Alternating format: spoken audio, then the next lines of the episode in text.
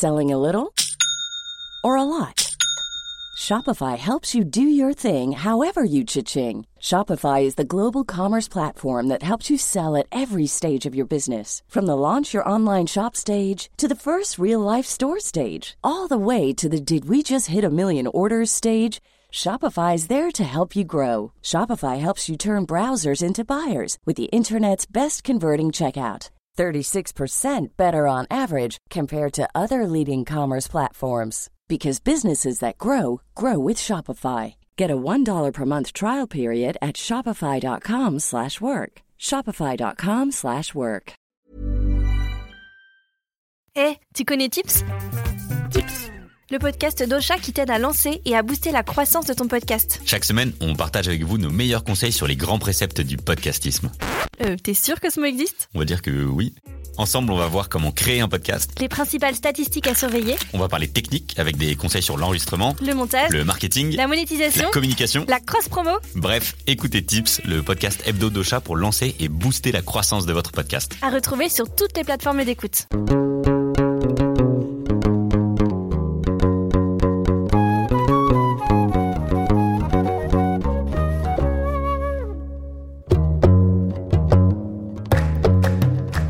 Bonjour à tous Dans cet épisode de Jeans, on va parler d'un nouveau poncif de la littérature arabe. À votre grande surprise, ce sont les amours ardentes, la diversité des genres et l'homo-érotisme.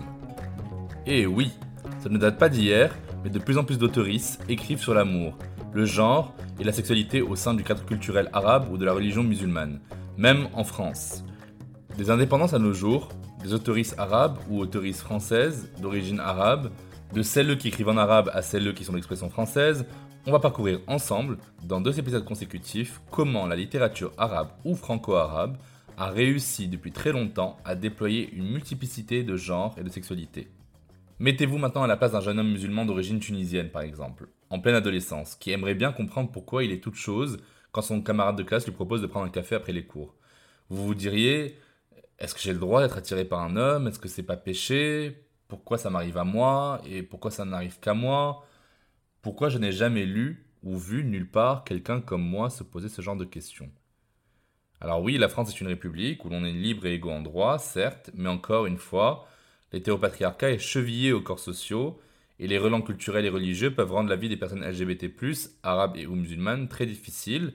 Il faut dire aussi que ces personnes-là ne sont pas représentées à l'écran ou dans les livres.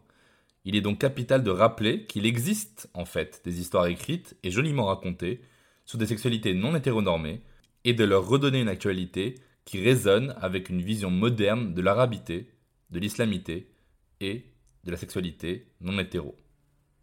J'ai l'immense plaisir et honneur aujourd'hui d'accueillir une personnalité qui a eu autant de talent que de courage dans sa vie, un homme bien inspirant à bien des égards. Il s'agit d'Abdelataya. Abdelataya est un écrivain marocain. Il est un des premiers écrivains arabes à affirmer publiquement en 2006, dans ses livres comme dans les médias, son homosexualité. Il est l'auteur de plusieurs romans, dont Le jour du roi, qui obtient le prix de Flore. En 2012, il réalise son premier film, L'armée du salut, qui est adapté de son troisième roman. En mai 2019, son livre La vie lente est sélectionné par le jury du prix Renaudot. Ces livres sont traduits en plusieurs langues et sont reconnaissables parmi des milliers d'autres grâce à leur tonalité juste, émouvante, leur rythmique hachée et les dialogues parfois caustiques. Et puis par-delà l'écriture, Abdelataya apporte une réelle réflexion sur les libertés individuelles, surtout au Maroc, où il a grandi dans une famille nombreuse, dans un milieu très populaire. Il est une des figures de proue de la libération sexuelle et de l'acceptation de l'individu. Cher Abdelataya, bonjour et merci d'avoir accepté de parler des genres et des sexualités dans le monde arabe, en particulier dans la littérature. Je suis ravi de vous recevoir sur Jeans. Merci à vous d'avoir pensé à moi et je suis là pour répondre à toutes vos questions. Alors d'a- d'abord, commençons là où tout commence pour chacun et chacune d'entre nous, la mère. Je me suis toujours demandé si la mère quittait le champ de la femme le jour où elle donnait naissance à un enfant. Vous, euh, vous montrez le contraire parce que dans Le jour du roi, euh, un livre que vous avez écrit, publié en 2010, la mère, elle s'inscrit dans une volonté de rupture avec le rôle de la femme soumise et obéissante docilement à son mari, euh, parce qu'elle le quitte et le laisse pleurer lors de son départ. Cette libération, elle passe du coup par un- une sorte d'inversion des rapports de domination entre euh, l'homme et la femme. Je cite, il y a même un passage qui dit Les voisines disaient qu'elle était devenue un homme. Est-ce que vous pouvez m'expliquer cet euh, intérêt pour l'inversion des rapports de, de genre? Bon, tout d'abord, je, suis né dans une famille euh, très, très nombreuse. Hein. Donc, il y avait mes parents et aussi huit frères et sœurs. J'avais devant moi un grand laboratoire de rapports humains. Il y avait six sœurs et deux frères et les parents et tout ça dans, dans une petite maison de trois pièces. Donc, euh, que je le veuille ou pas, j'avais devant moi jour et nuit des, des, êtres humains qui se bagarraient, qui s'aimaient, qui s'insultaient, qui mangeaient. Euh, voilà, qui respirait, qui, qui sentait mauvais, etc. Donc, euh, je n'ai pas eu besoin, en tant qu'écrivain, de, de, choisir le thème, l'inversion des rôles, euh, qui est le plus fort, est-ce que c'est l'homme ou la femme. À l'intérieur de cette maison, j'ai grandi, ma mère était dominante, et heureusement pour nous, parce que mon père ne pouvait pas tout, euh, ne pouvait pas s'occuper de tout. Il n'était pas à l'image de, l'homme marocain ou arabe ou musulman qu'on attendait.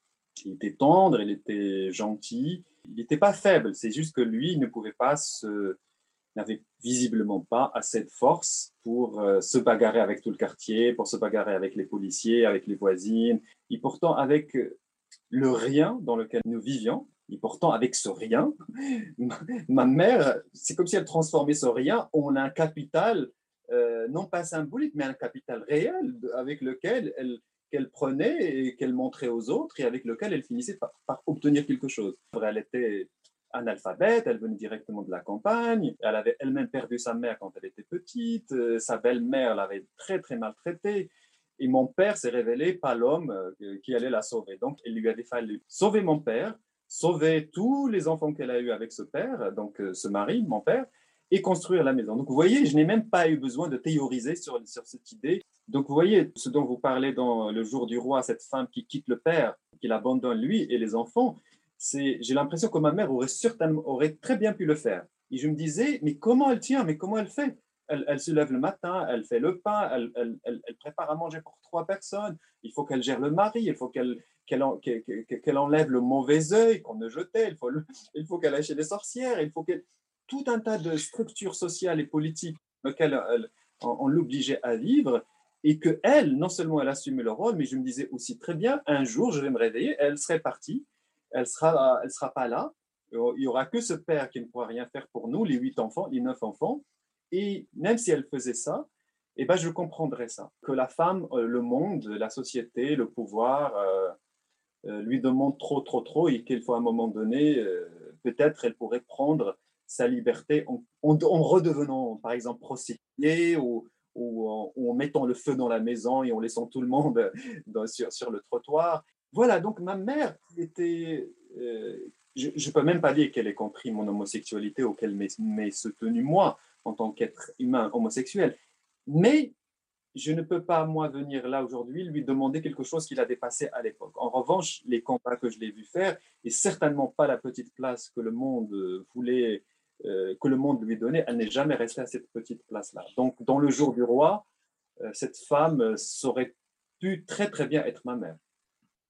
D'accord, c'est très intéressant cette figure de la mère vénérable et justement dans le premier épisode de, de Jeans, j'introduis le propos en parlant de, de l'enfermement anthropologique de la femme dans une trinité où je disais que c'était soit une vierge, soit une mère, soit une pute et qu'il fallait passer directement de vierge à mère, sans passer par l'acte charnel, à l'image de la seule grande sainte presque prophétesse dans l'islam qui est la Vierge Marie.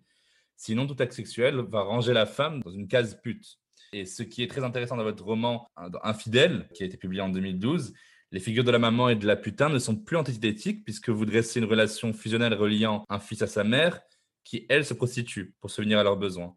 Et c'est intéressant parce que même le prénom du fils euh, Jalel, ça fait penser au grand mystique soufi Jalaluddin Rumi, qui était dans le dépassement des frontières de corps, de sexe, des identités de genre. Et donc, comment on dépasse ces frontières dans la réalité d'aujourd'hui? Ça ne se passe pas comme ça dans toutes les familles. Moi, je suis sûr que dans beaucoup, beaucoup de familles, ces inversions de rôle, dont je suis en train de parler se passe de la même manière. Le problème, c'est que tout cela n'est pas reconnu par le pouvoir, n'est pas reconnu par ceux qui dirigent le pays, le Maroc, qui dirigent le monde, tout court. C'est qu'à un moment donné, toute la réalité dont je peux vous parler, et qui est la réalité, qui est, le, qui est la vie de, tous les jours, n'a pas assez de pouvoir pour faire changer les lois, pour faire changer le regard des hommes, et que malheureusement, ce sont les hommes euh, qui tiennent tout, qui, décident de tout, et qui, et continuent non seulement de, de, profiter de tout ce grand savoir que les femmes ont, euh, de, et ce goût de la vie, ce goût de la mise en scène dans la vie, ce goût de... Et que voilà, c'est comme si tout cela, en fait les hommes, c'est ça le, plus malheureux, finissent toujours par trahir les femmes, et d'abord leur mère et leur sœur, et, et ils, ils, deviennent des traîtres, ils ne reconnaissent même pas, comme on dit, l'héritage du lait du sein de leur mère. C'est-à-dire même ça, ils finissent par le vomir, alors qu'il n'y a pas plus direct et plus grand lien que, ce lait qui sort du sein de la mère. D'ailleurs, quand ce genre de traîtrise arrive au Maroc, la mère souvent elle dit ça y est, voilà, tu as oublié le goût du lait, tu as oublié à quel point tout ce que tu es toi là, ça vient de moi, cette énergie. Il fallait que moi je me batte et que je me bagarre pour que je laits et que je te construise là, je te construise toi comme être humain, comme corps, pour finalement que tu viennes, euh, au lieu de me te battre avec moi et de me défendre moi, incarner de, le, pouvoir de, celui qui veut me détruire moi, ta mère. Ça, c'est la, tragédie éternelle euh, de l'homme. Dans euh, Infidèle encore, euh, vous avez eu euh, la manie de dégenrer le désir quelque part, d'enlever cette notion de genre à la pratique sexuelle. Il y a un moment où la mère décrit comment la femme peut aider le mari à bander, où elle dit, je cite, Si tes yeux et tes fesses ne servent à rien, alors sans rien lui demander, tu mettras un doigt dans le cul du marié. Ils aiment ça les hommes, qu'on les traite autrement, qu'on inverse sans parole les rôles, l'homme bandera aussitôt. Est-ce que vous essayez de dire par là que les plaisirs anneaux ne sont pas affaires que de féminité ou de masculinité ou que d'hétéro et d'homosexualité? Encore une fois, il s'agit de la réalité. Je n'ai rien inventé. Ce genre de femmes existait et ça se trouve, ça existe encore dans la réalité marocaine. Et à un moment donné, les, avant peut-être les films porno et Internet, les hommes hétérosexuels ne savaient pas y faire avec les femmes, comment pénétrer les femmes, comment juste comment accomplir leur devoir d'homme durant la nuit de noces. Il fallait que quelqu'un explique cette chose-là. Et il se trouve qu'il y a cette il y avait, ça doit exister encore au Maroc, ces femmes qui, dans cet acte et dans ce lieu le plus intime, elle est là, elle tient sa verge, elle la, elle ramène jusqu'au vagin de la femme pour que cet acte de pénétration euh, puisse s'accomplir. Et quand on dit accomplir l'acte sexuel, bah on dit aussi comment stimuler l'homme, comment stimuler. Encore une fois, en fait, au-delà de dégenrer l'homme et la femme et tout ça, encore une fois, moi, je, tourne toujours autour de cette question, c'est que cet homme hétérosexuel, finalement, il a besoin d'esclavagiser tout le monde. il a besoin que tout le monde soit à son service, même là. Donc, il faut que quelqu'un lui lave euh, ses vêtements, lui prépare à manger, lui caresse les épaules, lui lave les pieds, lui prépare les vêtements pour aller au hammam. Quand il revient du hammam, il faut pas qu'il attrape froid. Quand il est malade, il a, quand il a mal à la tête, il faut, voilà, même quand il faut qu'il n'arrive pas à bander, on peut lui dire ce dont donc on tourne toujours, malheureusement, autour de cette... Euh, alors que ce n'est même pas lui qui donne les solutions, c'est toujours la femme qui trouve les solutions. Donc on dit souvent que les femmes sont des, des hystériques ou bien des capricieuses et qu'elles en font trop, elles ont, elles, ont, elles ont trop de manières et tout ça. En fait, c'est totalement faux. ce que j'ai vu moi, c'est toujours l'homme hétérosexuel qui est le plus, qui le plus chichiteux, qui est le plus, euh, le trop, trop, trop, trop, trop sensibilité. Quand il est malade, il faut être à côté de lui, il faut lui préparer ci, lui préparer ça. Donc, il demande trop, il demande trop à ce monde. Et quand il s'agit de donner un petit peu, il ne fait que rappeler que c'est lui l'homme et que c'est lui la loi et c'est lui l'ordre et c'est lui qui a le pouvoir et c'est lui qui va hériter et c'est le talali talala. Alors que lui, c'est pas lui qui fait tout. C'est pas lui c'est l'essence, ce qu'on appelle la, ce que moi j'appelle la mise en scène de la vie. Dans cette mise en scène de la vie, c'est quelqu'un qui fait le plus de travail, c'est la femme qui fait le plus. Euh, ce n'est pas une application d'une théorie écrite par un grand écrivain américain ou bien un grand philosophe comme Michel Foucault, je ne sais qui d'autre. Non, mais ça vient du réel, oui, oui, je comprends. Hmm. Quand je crie le livre, j'essaie de faire ça comme j'en étais témoin, comme je l'ai vu se faire dans les hammams, dans, dans, dans les bus, dans les, de ce qu'on me raconte. De, je, je, je, n'essaie pas d'opérer une révolution symbolique là. Moi, je ne fais que rapporter ce que j'ai vu, ce, que, ce qui se passe. C'est déjà existant. Ouais. C'est déjà existant. Que les, que les certains le contestent, je m'en fous. Que les gens vont me dire, ah, mais ça, c'est pas les musulmans, je m'en fous. Que le pouvoir dise, ah, ça n'existe pas chez nous, je m'en fous. Ce genre de réaction ne, ne qu'une seule chose, le pouvoir qui veut vous opprimer, qui veut vous aveugler, qui vont vous assujettir et qui vous demandent de baiser les mains jour après jour. Et juste pour répondre au pouvoir et les gens qui, qui, qui n'arrêtent pas de m'insulter, de me cracher dessus, qui m'en violent, je ne sais pas comment. Mais ces gens-là, je m'en fous, ils m'en contrefous. Je ne fais que euh, prendre la pause, quoi. La pause de l'intellectualité, d'une récitation stérile, un rappel stérile des lois, l'identité officielle, nos traditions, le pouvoir, et ils sont, c'est totalement stérile.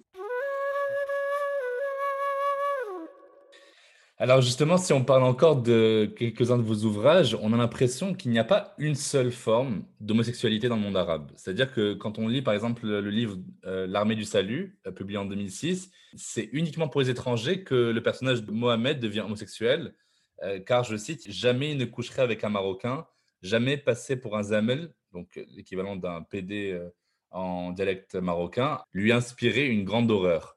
Et puis dans le livre Une mélancolie arabe aussi, le jeune narrateur est amoureux de son violeur. Shuaib, donc le violeur en question, a besoin de voir euh, Abdella, comme par hasard, comme possédant des attributs de la féminité. Shuaib appelle le jeune garçon Leila et non pas Abdella.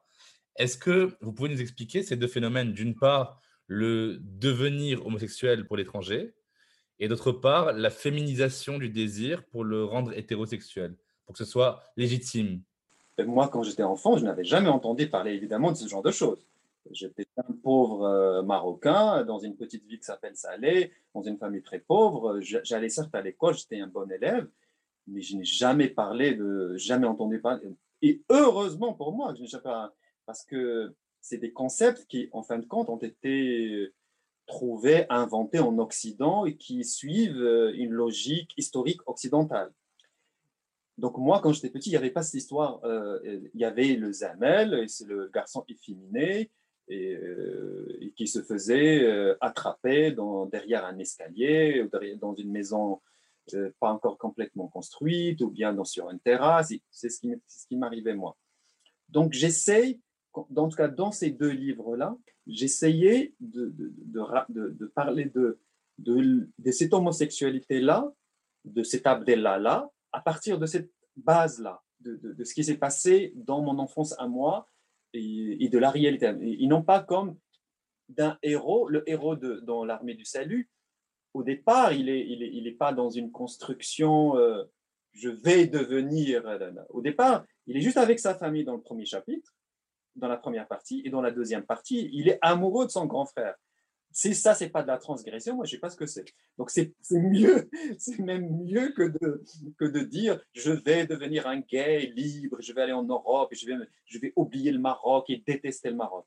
Il ne dit jamais ça, ni dans l'armée du salut, ni dans le Milan arabe. Il est, il, est, il, est, il, est, il, est, dans le combat, il est dans les enjeux contradictoires, et violents, et sensuels et beaux en même temps de son pays, mais jamais il ne dit le Maroc, c'est un mauvais pays, le Maroc, euh, le Maroc c'est nul, ou bien l'islam, c'est nul. Jamais, jamais il ne dit ça.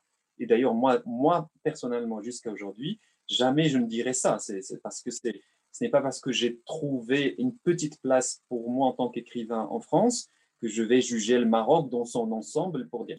Voilà. Et, mais en plus, il le raconte, non pas pour se repentir, il ne se repent jamais de cela il, le décrit comme la chose la plus naturelle au monde, comme deux chats, comme deux chatons qui sont en train de se lécher, et qui dorment les bras l'un à côté, l'un à côté de l'autre. Ça, c'est pour l'armée du salut. Pour la deuxième partie, pour le, le, chapitre 1 dans Une mélancolie arabe, ça dit en fait là quelque chose d'extrêmement complexe, c'est euh, sur l'acte sexuel lui-même, comment il se passe. Là, il ne s'agit pas seulement de viol, il y a le, désir d'aller avec des gens euh, qui vous paraissent comme euh, malfrats, mauvais, mais en même temps ils sont mmh. Oui, c'est l'archétype du bad boy, euh, par exemple. Oui, le bad boy, mais à la marocaine, hein, qui tient les rues, qui tient les, les, coins de rue, qui fume et qui, qui, observe tout le monde. Bien sûr. Mais de son côté à lui, ce qui est intéressant, c'est de comprendre comment il doit légitimer la relation potentielle entre l'autre garçon et lui, en le féminisant. Je pense que cet homme-là, en tout cas ce Shoaib-là, a tellement intériorisé la honte homosexuelle, la honte dans laquelle on inonde les homosexuels d'une manière, que même quand il est en train d'entreprendre l'acte sexuel homosexuel, il est obligé, pour sauver la face, d'une certaine façon, et aussi pour que l'autre qu'il est en train de violer, cet Abdallah, ne dise pas qu'il est homosexuel. Il dit, mais non, non, tu es une fille, je, te, je vais te violer, mais en tant que fille. Je, je bande, d'accord, je suis un homme, je bande, regarde mon sexe, je bande et je vais te pénétrer, mais parce que tu es une fille. À un moment donné, cet Abdallah, il ose lui dire, d'accord, là, je sais que tu vas me violer. Ça y est, c'est le destin maintenant. Mais en appelant, me m'appelant moi Abdallah. Et Abdallah a la générosité à ce moment-là de le dédouaner un petit peu, de le décriminaliser. Il a un peu de cœur pour lui. Est-ce que ça va, ça, va se faire? Ils vont tous me passer dessus parce qu'il y a deux autres qui attendent aussi derrière ce choix. Puisque c'est l'inéluctable, puisqu'il n'y a pas le pouvoir pour protéger les homosexuels au Maroc, puisqu'il n'y a pas la famille pour protéger les homosexuels au Maroc, puisqu'il n'y a personne. Bah, au moins que lui, cet Abdallah, qu'il construise un récit où cette violence est atténuée, où il a l'impression que malgré le viol qu'il va subir, qu'il a, qu'il a dit quelque chose, qu'il a, qu'il a, qu'il ne s'est pas laissé complètement victimiser, qu'il ne s'est pas complètement euh, laissé déchirer par ces hommes qui vont qu'après ils vont juste le jeter, qu'il y a quelque chose de la, de la résistance même avec rien.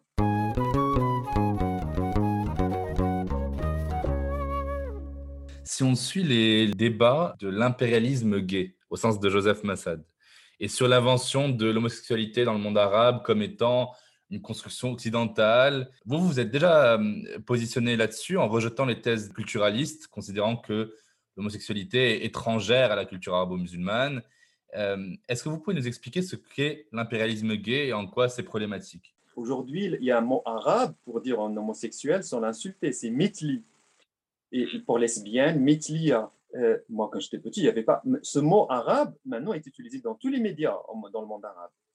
Bon, ça, c'est d'une part. D'autre part, on ne peut que être d'accord sur ce point, c'est que les droits des gays tout ça, ça a été inventé il n'y a pas si longtemps que ça en Occident. Euh, après les émeutes de Stonewall à New York, jusqu'aux années 90, le, ce qu'on appelle l'OMS considérait encore l'homosexualité comme une maladie mentale. Donc, nous sommes face à un Occident qui, il n'y a pas si longtemps que ça, il avait un grand problème avec l'homosexualité, qui a évolué évidemment. Enfin, il nous dit qu'il a évolué. Au lieu d'essayer de comprendre la réalité des homosexuels dans les pays arabes et africains, en essayant de s'intéresser à comment ces gens-là vivent à l'intérieur de leur pays, et en fonction de leur histoire, de leur logique historique surtout. Il vient dans la mouvance des droits de l'homme, dans la mouvance des, droits personnels, etc. il veut juste appliquer les, droits des gays tels que nous, nous les avons euh, inventés et tels que nous les pratiquons aujourd'hui. Et, ça, c'est problématique. Évidemment, je dirais que même il y a quelque chose de colonialiste et néocolonialiste dans cette chose-là. Et en cela, Joseph Massad, évidemment, a raison voit à quel point les constructions colonialistes, orientalistes sont toujours en cours, y compris quand il parle des homosexuels? Alors, quelqu'un comme moi, marocain, arabe, musulman, courageux, nanani, nanana, qui fait son coming à l'occidental, les gens ils croient que ça y est, je suis passé dans leur rang, c'est-à-dire leur rang occidental, et que du coup, je, je, les rejoins dans leur ignorance sur les Arabes, les musulmans, les Africains et les Sud-Américains, par exemple, ou bien les Asiatiques quand même, j'ai fait des études universitaires, j'ai fait une thèse de doctorat et tout ça. Je n'ai pas fait tout cela pour finalement venir devenir l'arabe de service en France, le PD de service, plus exactement. Et voilà qui, soi-disant, a été sauvé. Bon, tout d'abord, personne ne m'a sauvé. J'ai écrit mes livres tout seul. J'ai appris leur langue, mais c'est moi qui, qui ai fait qui, fait, qui a initié tout cela. Très intéressant. justement, je rebondis sur le terme de sauvetage, ce côté personne ne m'a sauvé. Quand j'ai vu votre film L'armée du salut que vous avez réalisé, on se rend compte aussi que la domination du euh, sauveur blanc, du white savior, s'exerce par l'argent euh, et que sa mission civilisatrice peut prendre la forme de ce que euh, une anthropologue italienne qui s'appelle Paola Tabet disait un échange économico-sexuel. C'est-à-dire que là, on voit un jeune et à la peau basanée qui offre son corps alors l'homme blanc va payer généreusement et va lui donner à lire des vrais bouquins d'auteurs français. Il va lui montrer le vrai monde, il va l'emmener en Europe pour voir la civilisation. Alors, même si on rentre en détail dans l'épisode 13 de Jeans avec euh, la, géniale euh, Françoise Vergès, est-ce que pour vous, les rapports de domination de race et de classe vont transparaître aussi dans les rapports de domination sexuelle?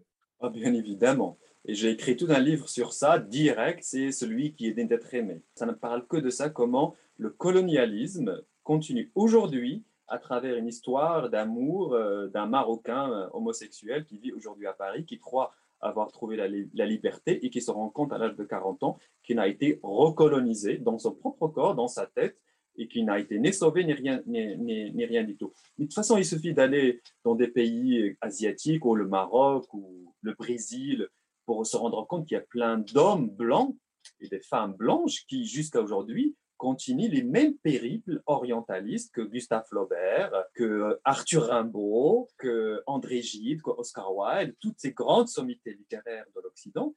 Et ce qu'ils ont écrit dans leurs chefs-d'œuvre, ça a renforcé les stéréotypes sur les Arabes, les musulmans et les, les Africains et les, et les Sud-Américains. Et ça autorise aujourd'hui encore plein de Blancs à aller au Maroc en conquérant et aller s'offrir euh, des enfants marocains, des, hommes marocains, des femmes marocaines. Il y a la décolonisation d'esprit euh, en Occident.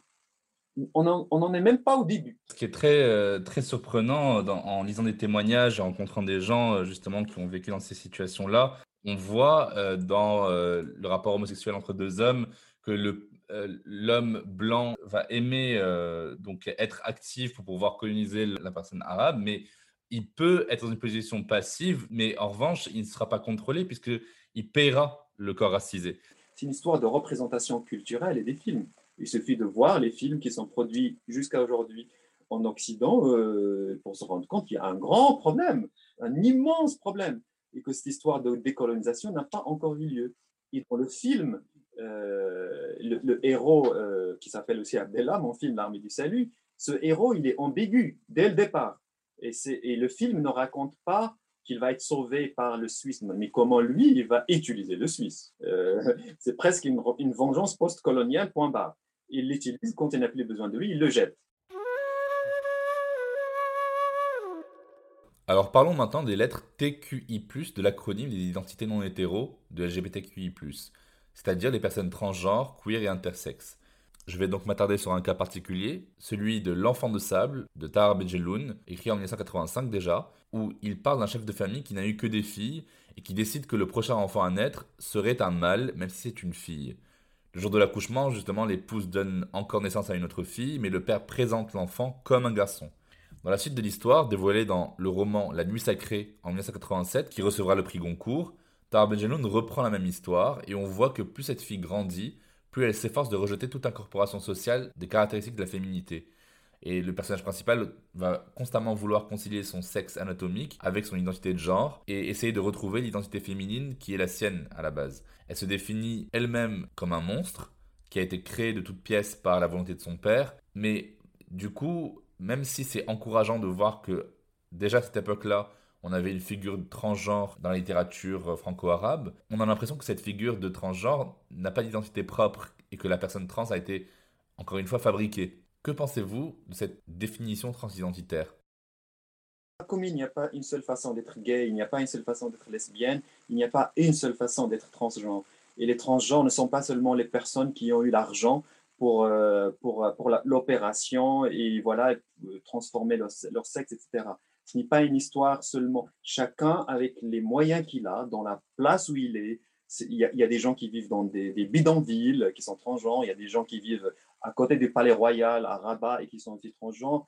Chacun, il se débrouille avec la réalité économique qu'il a et comment vivre sa, sexualité, son identité, et comment il est en phase ou pas avec le, monde. Donc, ce dont parle Tahar Benjeloun dans ces deux livres est parfaitement plausible, ça existe, euh, et, ce n'est pas parce que ce n'est pas la manière dont on parle aujourd'hui, en 2020, de la transsexualité, qu'on va dire non, oh, mais ça c'était la transsexualité d'avant. Non, il n'y a pas une seule transsexualité, il n'y a pas une seule façon. Euh, comme, comme il n'y a pas une seule façon de s'émanciper et de vivre la liberté, il n'y a pas seulement la manière française d'être libre, il n'y a pas seulement la manière euh, suédoise ou anglaise d'être libre il y a aussi la manière d'être libre en étant pute dans, un, dans une bidonville, dans le bidonville pourri de Casablanca. Mais si ça se trouve, lui ou elle, dans sa façon de pratiquer ce métier, la prostitution, il y trouve sa liberté. En Égypte, il y a un film anthologique de Marwan Hamed avec l'acteur superstar de la comédie Adil Imam qui s'appelle L'immeuble Yacoubian. On a le personnage de Hatim qui est gay et le personnage de Abd qui est bisexuel et qui travaille dans un bordel. Pareil, on retrouve la prostitution masculine dans, un film de Nouri Bouzid, dans Business, euh, qui veut dire gigolo en dialecte tunisien. Est-ce que du coup, euh, le travail du sexe pour un homme arabe homosexuel, c'est un moyen d'être libre, comme vous dites, de s'explorer sexuellement? Euh, Pas seulement pour un homme arabe, le travail sexuel tout court, la prostitution tout court. Mais il ne faut pas qu'on juge ces gens-là et qu'on les déconsidère tout le temps à partir du moment qu'ils sont dans la prostitution. Donc forcément, ils ne sont que, dans une que dans une vie inintéressante et qu'ils n'ont pas une réflexion sur ce qu'ils vivent, qu'ils n'ont pas. Il faut se dire de la même manière que nous, moi en tant que gay, j'ai subi de l'ostracisme, j'ai subi des préjugés, j'ai vu. Il ne faut pas que moi, maintenant que je me dis libre entre guillemets, euh, je vais reproduire des, préjugés, des ostracismes sur des gens au fond, j'ignore tout. Parce qu'au fond, on n'a que des préjugés sur les, prostituées. Qui nous dit que ces gens-là, ces personnes-là, n'y trouvent pas quelque chose de l'ordre de la libération, je dirais même de la sainteté. Les prostituées, femmes ou hommes, non seulement ils aident les êtres humains à se soulager euh, sexuellement, et, en les aidant à se soulager, ils épargnent plein de problèmes à ces gens-là dans leur vie quotidienne et des coups à la société. Mais il les aide aussi d'une manière spirituelle. Il y a quelque chose de l'ordre de la spiritualité dans la, prostitution, parce qu'il les écoute, il les touche, il, ils, sont ils sont avec eux et avec elles aussi, parce qu'il y a des, femmes clientes aussi, hein, avec eux et avec elles, dans un rapport où tout d'un coup quelque chose de l'ordre de la société qui vous opprime ah, s'arrête. Et avec cette femme ou cet homme, une autre, un autre espace, une autre liberté peut exister. Au passage, pour compléter ces références littéraires du monde arabe, il faut évoquer Arruda, écrit en 1973 par Tahar Benjeloun encore, où l'on voit apparaître l'une des premières évocations des corps intersexes dans la production littéraire marocaine. Les corps transidentitaires sont également représentés au sein de la littérature marocaine, comme dans Messaouda en 1983 d'Abdelak Serran. Dans Messaouda, Serran représente une prostituée avec un corps intersexué qui est à la fois masculin et féminin.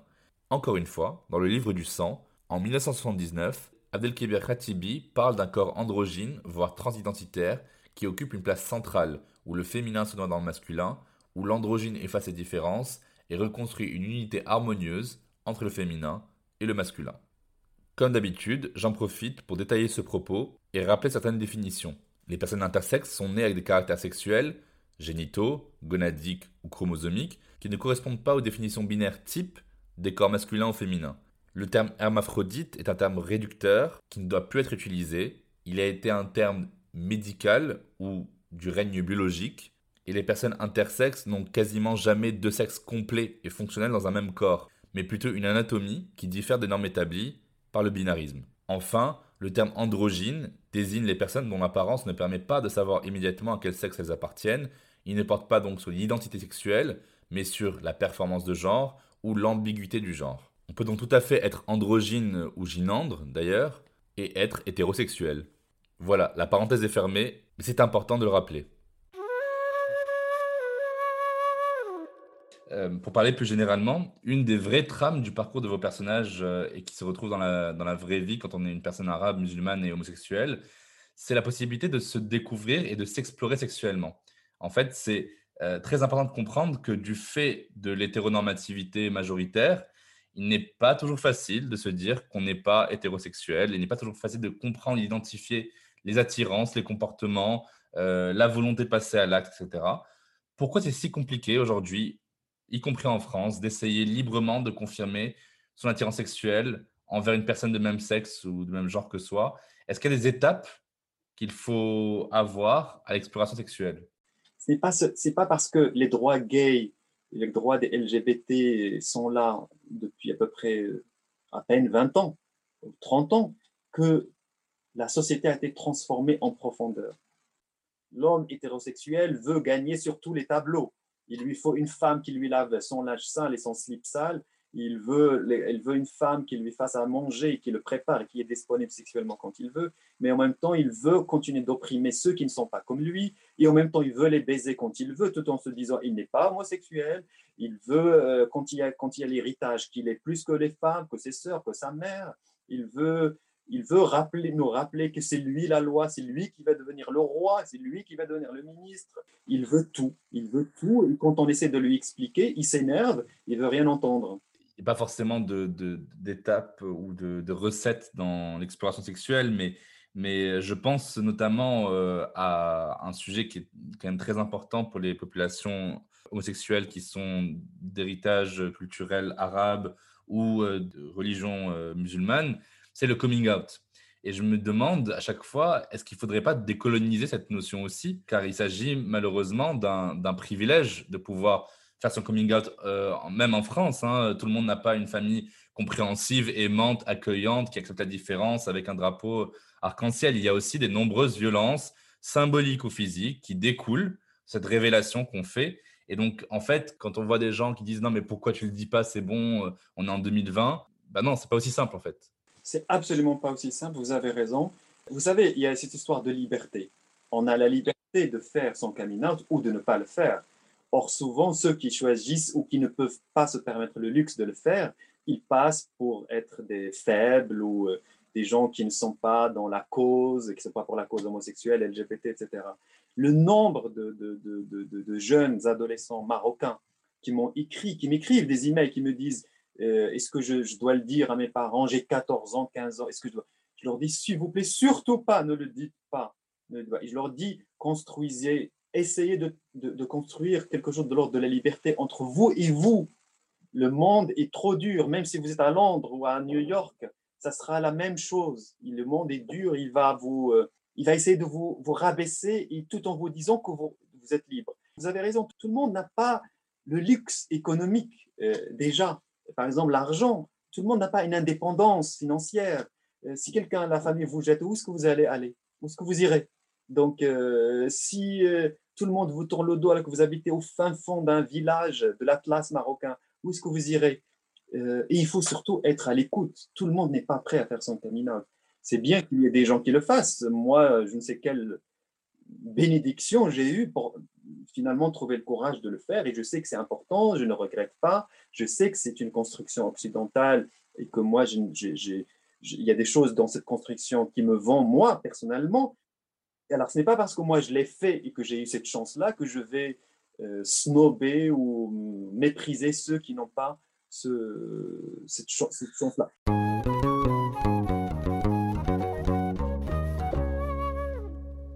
Ça me rappelle qu'il hum, y a un passage dans L'enfant ébloui de Rachid O, qui est un autre auteur marocain qui est très important et qui est revendiqué dans la sphère, euh, dans la sphère homosexuelle. Le, narrateur se souvient de son enfance, avoir été déguisé en fille, mais il précise qu'il n'aime pas être traité de fille et il tient à être perçu à travers une masculinité qui est la sienne, propre à lui. Du coup, est-ce qu'il n'y a pas qu'une seule masculinité homosexuelle arabe?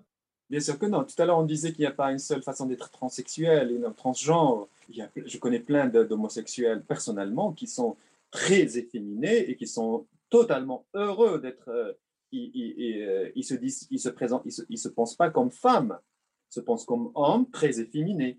Et puis, franchement, cette idée du mélange est trop belle. Il ne faut pas que les choses soient définies complètement. Et même pour nous, hein, même pour moi en tant qu'homosexuel, il faut bien qu'il y ait quelque part d'autres surprises qui, qui puisse arriver, même à moi. Euh, tout n'est pas, je ne sais pas tout de moi. Ce n'est pas parce que je dis je suis homosexuel que je connais tout de moi. Et puis d'ailleurs, en moi, il n'y a pas que moi. Il y a mes sœurs, il y a ma mère, il y a, l'histoire du Maroc, il y a l'histoire de ma famille, il y a toutes ces, les, dans mes gestes, dans ce que je suis. Donc, moi, dans, dans ce qu'on est en train de dire, je vois la, la, fin de, l'idéal, de l'identité à l'excédentale. Parfois, on a l'impression que l'identité, c'est juste une individualité qui sait tout d'elle-même et qui, en fin de compte, devient juste une individualité de consommation de tout. Voilà.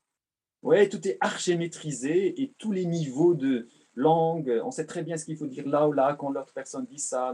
Et quand quelqu'un de Los Angeles va vous dire ça, il ne faut, pas oublier de lui rappeler que toi, tu es une minorité arabe musulmane. À un moment donné, on est juste dans une maîtrise, archi-maîtrise euh, stérile quelque part de, nous-mêmes et, et, surtout de notre interaction avec les autres et le monde. Il y a des gens qui aiment les mélanges et, que les frontières ne soient pas si lisibles que ça. Euh, il n'y a pas de mal à ça. Pour finir, chez Adlataya, en référence à votre ouvrage que vous avez coécrit, me semble, Lettre à un jeune Marocain, qu'est-ce que vous aimeriez dire à tous les auditoristes euh, français et françaises d'origine arabe qui sont LGBTQIA+. Bah, je leur dis qu'il faut sortir de la peur, que même, je dirais même sortir de la peur de la France. Parce que même en France, il y a les classes sociales, il y a, les, il y a du racisme qui s'exprime de plus en plus ici en France, politiquement, je veux dire. Il faut qu'ils prennent la parole que souvent la société française ne leur donne pas faut qu'ils l'apprennent d'une manière ou d'une autre, pas seulement dans l'art, la littérature, l'écriture. Pour ceux qui ont mon âge, qui sont plus jeunes comme moi, ils, qu'ils essaient de comprendre ce que leurs parents ont vécu en France. Et qu'ils parlent de leurs parents, qu'ils disent ce que leurs parents, et que même si leurs parents disent des choses qui leur paraissent scandaleuses ou pas euh, contraires aux valeurs, de, à leurs valeurs modernes, entre guillemets, qu'ils essaient de les comprendre parce que leurs parents vraiment ont été sacrifiés en France. Et même un jeune gay qui a des un jeune gay arabe en France qui a des parents qui ne le comprennent pas, il faut qu'il comprenne aussi ses propres parents, ce que ses, ses parents ont vécu en France. Il faut qu'il se fasse violence, qu'il comprenne ça. Il faut qu'il comprenne que ses parents, malgré tout, ils lui ont donné quelque chose. Alors, je sais que ce que je dis là est très difficile à obtenir, mais pour moi, c'est important de, d'encourager des voix comme arabes, africaines en France et qu'ils disent la réalité des Arabes et des Noirs en France, sans passer par la bénédiction des Français blancs. Très important.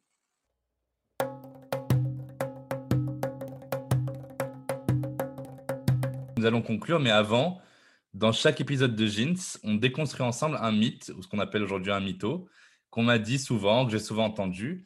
Euh, alors moi, j'ai eu l'occasion de rencontrer euh, ce grand-père d'une amie marocaine qui me disait Ah non, les homos, ils n'ont rien à faire au Maroc, qu'ils partent en France, au moins là-bas, ils seront tranquilles. Est-ce que les homos n'ont pas d'existence possible au Maroc et est-ce qu'ils sont vraiment tranquilles en France? En tout cas, ce que vous dites là, moi, me rappelle qu'il n'y a pas si longtemps que ça, j'ai rencontré un Algérien gay qui avait demandé l'asile politique en France. Dès qu'il était arrivé, il est passé d'Alger, la vie d'Alger, euh, à ici à Paris. On l'avait mis pendant à peu près deux ans dans un asile, dans un centre d'hébergement des, des demandeurs d'asile politique à côté de l'aéroport Charles de Gaulle. C'était un 10 mètres carrés. Et au bout d'un mois, euh, il était déprimé. Il savait plus pourquoi. Il avait demandé euh, ce que ce garçon algérien a, vécu. s'est transformé en une grande tragédie coloniale et post-coloniale, et même identitaire, parce qu'il s'est retrouvé complètement seul, jeté loin là-bas à côté de l'aéroport Charles de Gaulle, et personne ne se soucie de lui la liberté n'existe pas, seulement à Paris ou bien à New York. La liberté est quelque chose qu'il faut mettre toujours entre guillemets. Et ce n'est pas parce que Paris est associé à cette notion de liberté que tout le monde a droit à la liberté à Paris. Et ce n'est pas parce qu'on croit qu'il n'y a pas de liberté dans la société marocaine que justement elle y existe. Il faut toujours, se méfier de, des choses qui deviennent canoniques. Peut-être, si ça se trouve, ce gay, il a trouvé sa façon de circuler au milieu de la société marocaine sans se faire piéger par eux. Et en même temps, si ça se trouve, il est heureux. Donc tout ça, il faut, il faut réfléchir à tout cela. Je ne suis pas en train de, de, de, de, vomir sur la France ou bien de vomir sur le Maroc. Mais mon expérience et puis ma façon maintenant d'analyser le monde me fait comprendre les choses. Et surtout, comme on l'a dit tout à l'heure, les Occidentaux ne, ne veulent pas savoir grande chose sur nous. Ils ont une énorme ignorance sur les Arabes, les musulmans, les Africains, les Asiatiques, et ils nous parlent toujours à partir de, cette ignorance. Or, à un moment donné, on se rend compte que cette ignorance est une immense insulte. Nous avons aussi une certaine fierté quand même. Oui, c'est un très beau mot de, de fin, la fierté. C'était un réel plaisir, en tout cas, de discuter avec vous de toutes ces choses euh, éclairantes qui peuvent vite, je pense, changer le regard qu'on porte sur la littérature et le cinéma arabe, mais plus précisément sur euh, les personnes qui euh, sont arabes, musulmanes et qui font partie de la communauté LGBTQ. Merci beaucoup, cher Taya. Merci, merci, merci à vous, Serge Jamel. Alors, comme d'habitude, si l'on devait rappeler quelques points essentiels à retenir, ce serait 1. Qu'il n'y a, encore une fois, pas de mention explicite univoque de l'homosexualité dans les épisodes coraniques, et encore moins de condamnation. 2. Il existe une façon, pour une personne arabe, musulmane et homosexuelle, de se découvrir et de s'explorer sexuellement. 3. La littérature arabe ou franco-arabe est truffée d'exemples de personnages qui sont arabes, musulmans et LGBTQIA+. On a évoqué les transidentités, on a évoqué les personnes intersexes, on a évoqué les personnes homosexuelles. Le monde arabo-musulman ne fait donc pas exception sur cette question-là. Merci de nous avoir écoutés. Vous trouverez toutes les références évoquées dans la description de cet épisode. Vous y trouverez aussi une panoplie de livres et de films en rapport avec la thématique de l'épisode. Et puis voilà, j'espère que cet épisode vous a encore éclairé sur les questions des personnes LGBTQIA+, dans le monde arabo-musulman. Et aujourd'hui, le plaisir est double, puisque je vous donne rendez-vous tout de suite pour un épisode qui aborde les mêmes questions, cette fois-ci du point de vue homosexuel féminin. C'est avec Fatima Das, étoile montante du roman français, qu'on va parler de l'identité lesbienne, musulmane et d'origine arabe. N'oubliez pas de vous abonner au podcast Jeans et de laisser vos questions, vos commentaires, partagez autour de vous et n'hésitez surtout pas à laisser 5 étoiles si vous avez aimé cet épisode. A tout de suite sur Jeans